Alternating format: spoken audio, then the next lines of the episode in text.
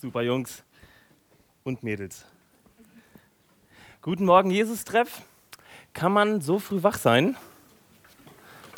Das, ja, kein Kommentar. Sehr gut. Schön, dass ihr da seid. Das Thema der Gemeindefreizeit war Liebestöter. Liebestöter, alle zusammen. Das Thema der Gemeindefreizeit war sehr gut. Und wenn man das im Netz googelt, dann findet man sowas in etwa. Christoph hat ähm, so ein weißes Exemplar gehabt. Ich habe das noch nie angehabt vorher. Ich hoffe, Christopher, dass du das gewaschen hast. Ich probiere es mal. Ich ziehe es aber auch gleich aus. Das, so? das ist super. so in etwa. Sehr gut. Ja, ich mache es dann später, aber zum Mittagessen, okay? Und dann die ganze Heimfahrt über. Voll gut. Damit das niemanden verwirrt, ich tue es mal wieder weg. Zu den Gitarren. Oder Spider, guck mal, dein Bass. So. Sehr gut. Leute, das ist der Sündenfall der Modewelt. Das ist tatsächlich so sehr unschön. Der Tod für jede Geschmackserregung, das ist ziemlich nah an Folter. Aber die Themen, mit denen wir uns auseinandergesetzt haben, Thema Liebestöter, die uns seit Mittwoch begleitet haben, ja, wir würden sie ja gerne so ein bisschen lustig zur Seite lächeln und mal kurz applaudieren, zwischendurch mal ein bisschen eskalieren. Aber was ist eigentlich mit der dunklen Seite Gottes? Was ist mit der dunklen Seite Gottes, Leute? Wenn Gott schweigt, wenn er Leid zulässt, wenn so etwas wie Zorn da ist, Zorn Gottes, was haben wir uns lange darüber unterhalten?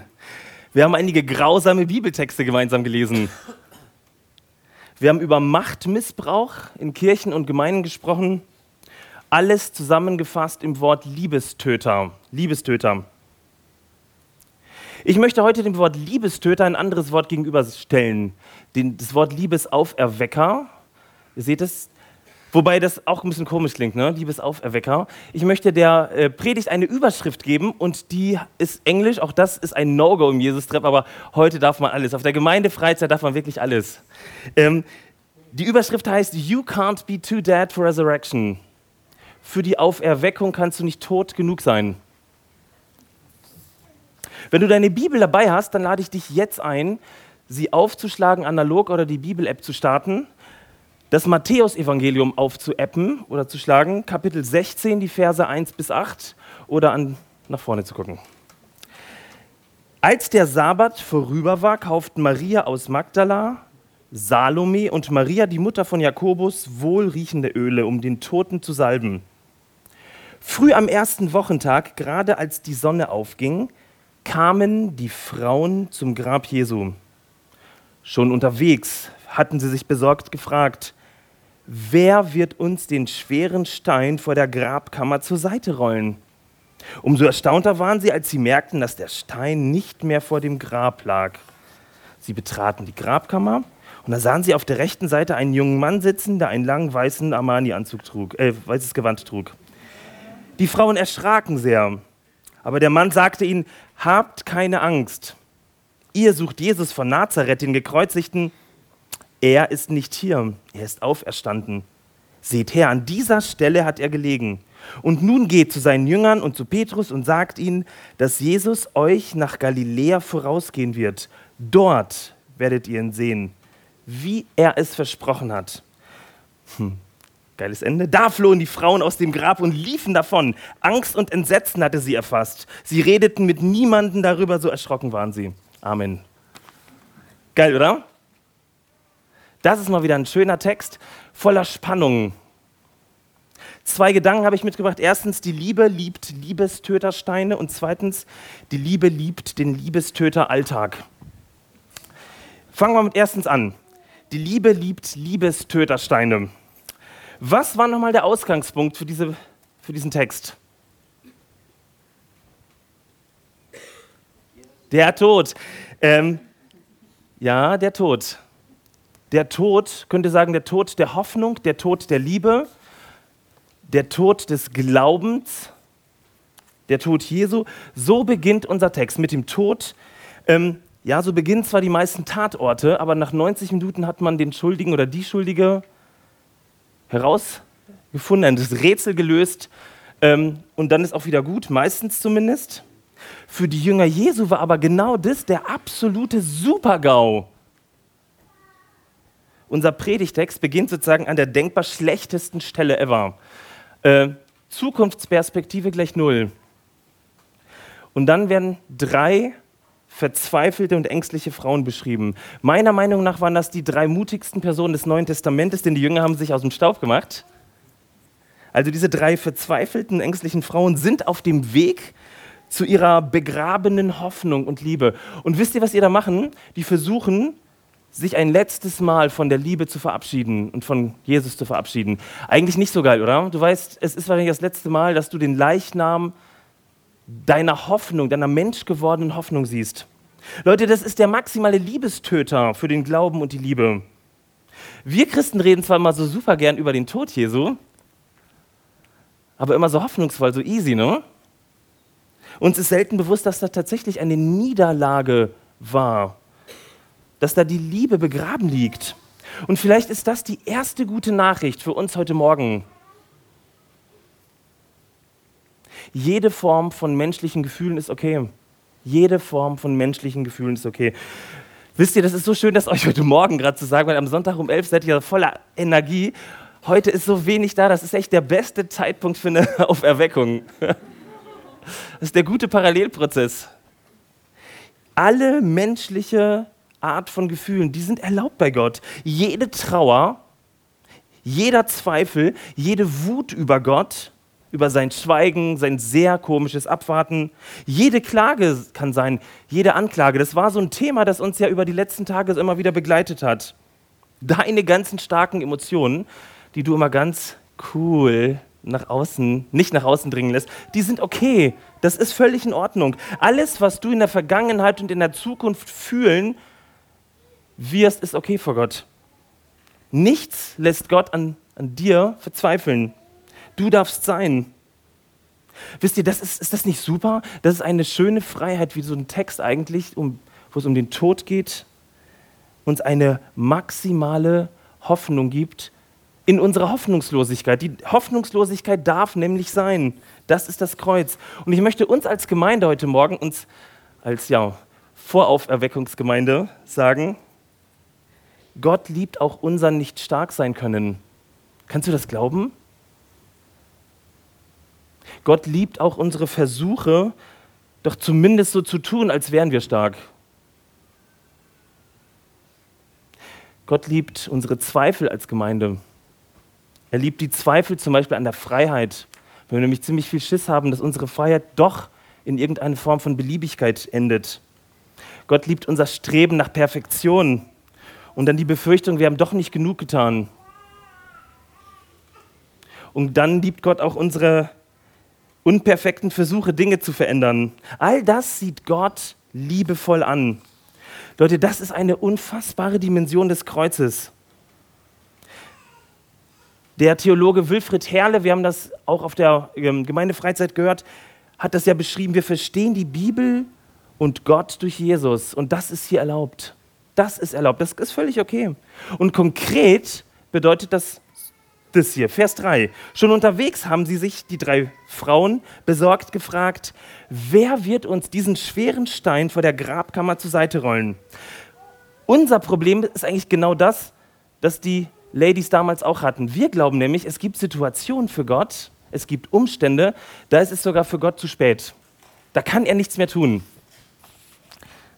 Es geht einfach nicht. Hätte Gott vorher was getan, hätte er vorher nicht geschwiegen, dann wäre alles okay gewesen. Nun ist die Chance ein für alle Mal vorbei, also geht nichts mehr. Und in dieser Geschichte ist der Stein, der da beschrieben wird, ein super Symbol dafür. Dieser Stein, unendlich groß und unendlich schwer zu bewegen. Du strengst dich an, um diese Steine in deinem Leben hin und her zu schieben, aber keine Chance. Bewegt sich gar nicht. Du bist frustriert, du gibst auf.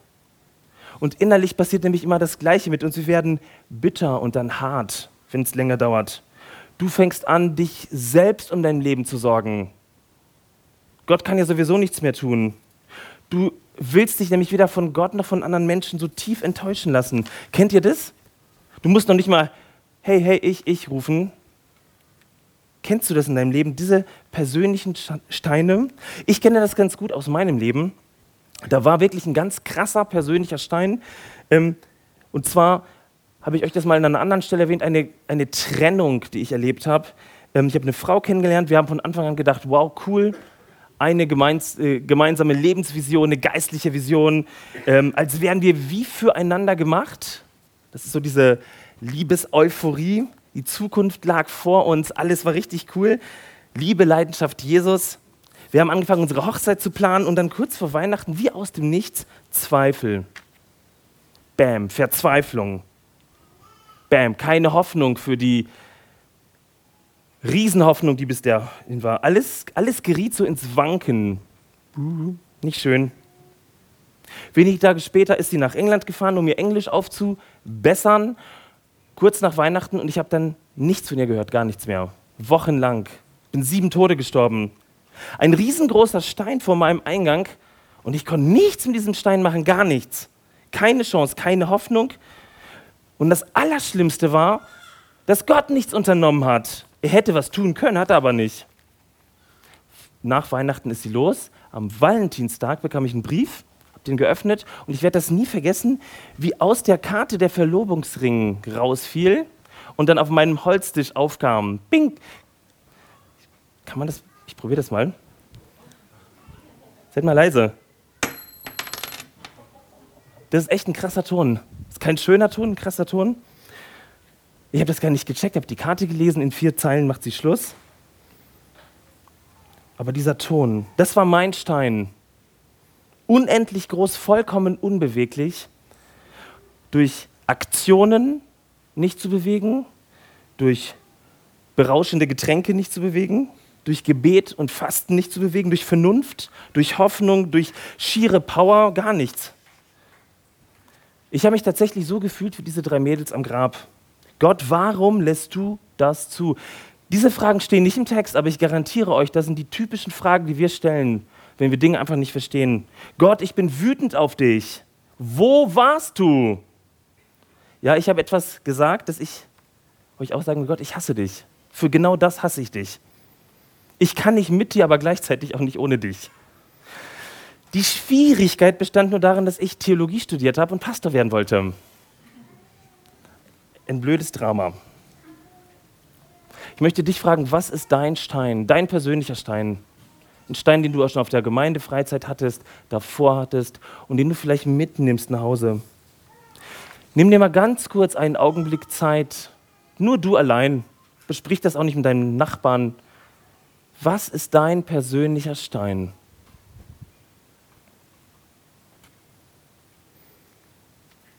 Ich möchte dir im Namen Jesu in diese Situation zusprechen. Jesus kennt und liebt deine großen und schweren Liebestötersteine. Sein neues Leben beginnt genau dort, wo dicke, fette, schwere Steine dich vom Leben abhalten.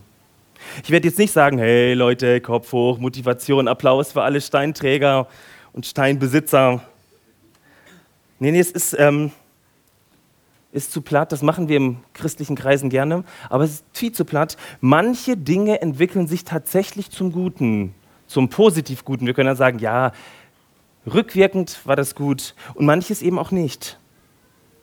Ich bin jetzt zum Glück glücklich verheiratet, habe einen super Sohn, alles ist toll, aber das war ein Schmerz, der bleibt bis heute.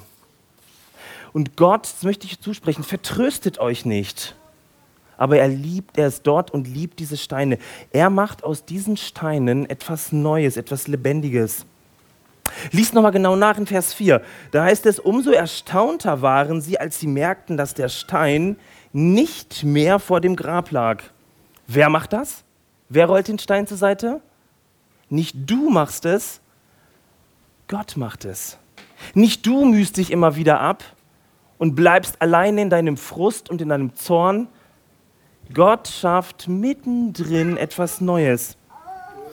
Das ist eine richtig gute Nachricht für dich. Gerade in den schlimmsten Tiefen kann Gott erfahren werden. Und wisst ihr was? Genau das haben ganz viele Jesus-Treffler, mit denen ich auf der Freizeit gesprochen habe, genau das haben sie bezeugt. Beim Essen, beim alkoholfreien Bier trinken.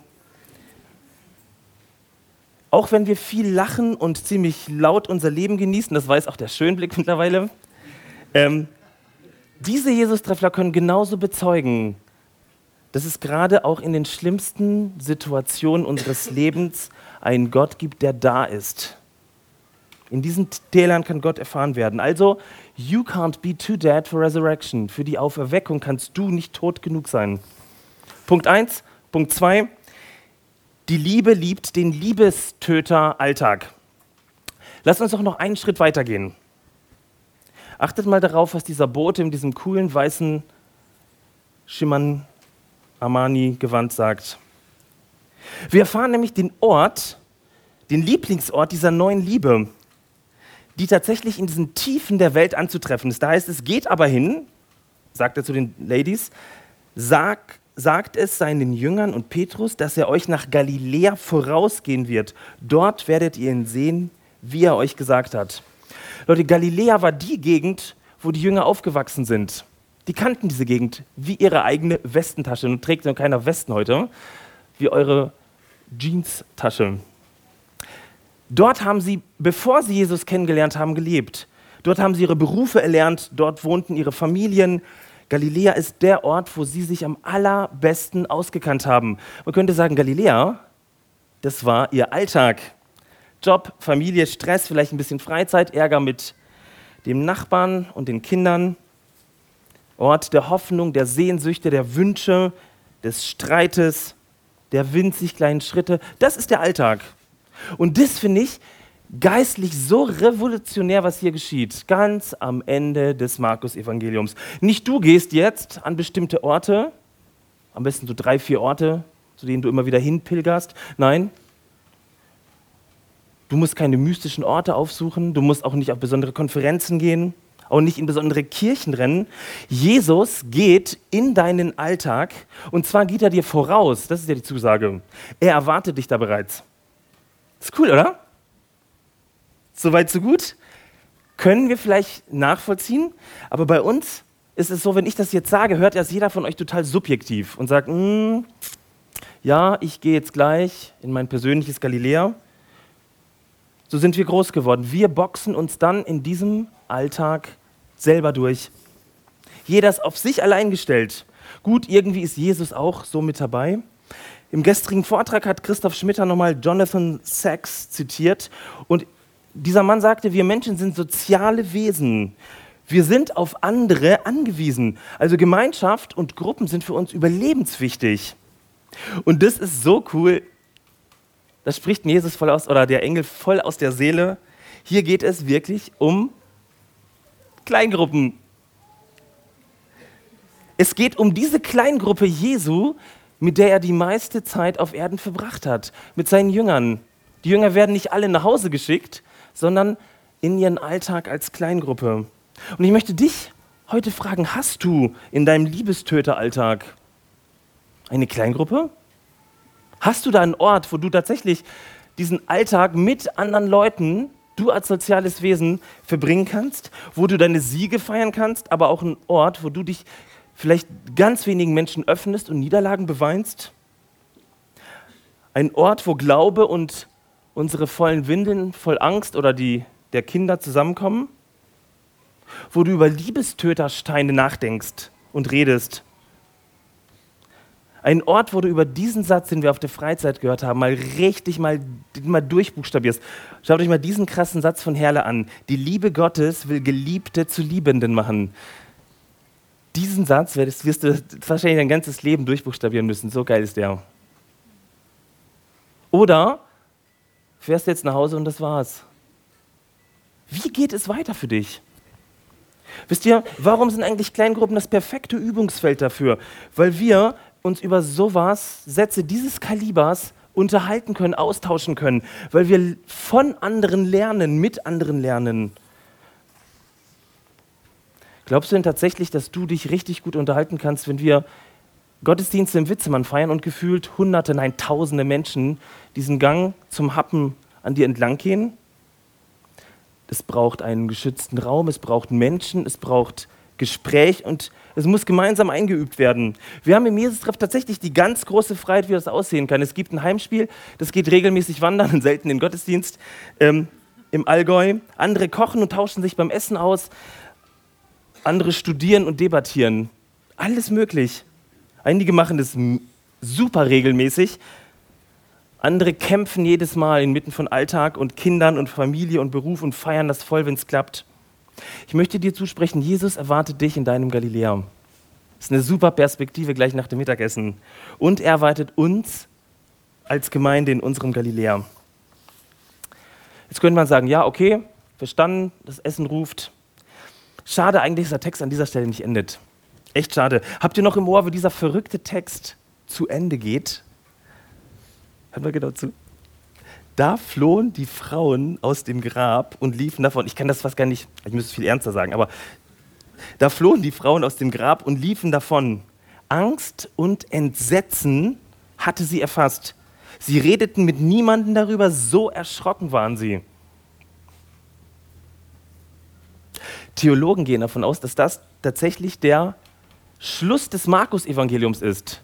Da hat Markus das Ganze beendet und danach hat vielleicht Markus oder andere Leute noch so ein paar Summarien zusammengefasst, was Jesus noch getan hat und so einen positiven Ausblick dem Ganzen gegeben. Die gehen davon aus, dass das das Ende des Markus-Evangeliums ist. Leute, so erschrocken waren sie. Sie redeten mit niemandem darüber, so erschrocken waren sie. Was um alles in der Welt ist da passiert? Dass irgendjemand so einen erbärmlichen Schluss eines Evangeliums schreibt. Hast du mal je darüber nachgedacht? Warum? Das ist doch eines Evangeliums doch gar nicht würdig. Merkt ihr, unsere Happy Clappy Mentalität dringt wieder durch. Da muss noch eine Laola hinterher, zumindest eine. Kein Happy End. Da ist kein kirchlich frommer Zuckerguss. Die Geschichte endet mit drei Frauen, die Panik haben und aus dem Grab davon rennen. Ist geil, oder? Das Evangelium, die gute Nachricht endet mit Angst und Entsetzen und dann bricht's ab, bam. Warum? Das ist so gut.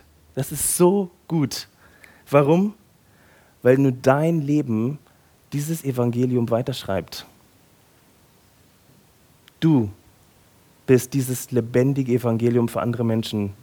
An dir werden sie ablesen, wie gut Gott ist an deinem Alltag, dass er da immer wieder auf dich wartet, dir vorausgeht. Es geht weiter mit dem Auferstandenen und du bist der Grund, warum dieser Brief einfach so abrupt abbricht, weil du das weiterschreibst. Du bist sein Evangelium. Kannst du das glauben? Wir als Jesus-Treff sind die Botschaft für Stuttgart. Ist das nicht der Wahnsinn?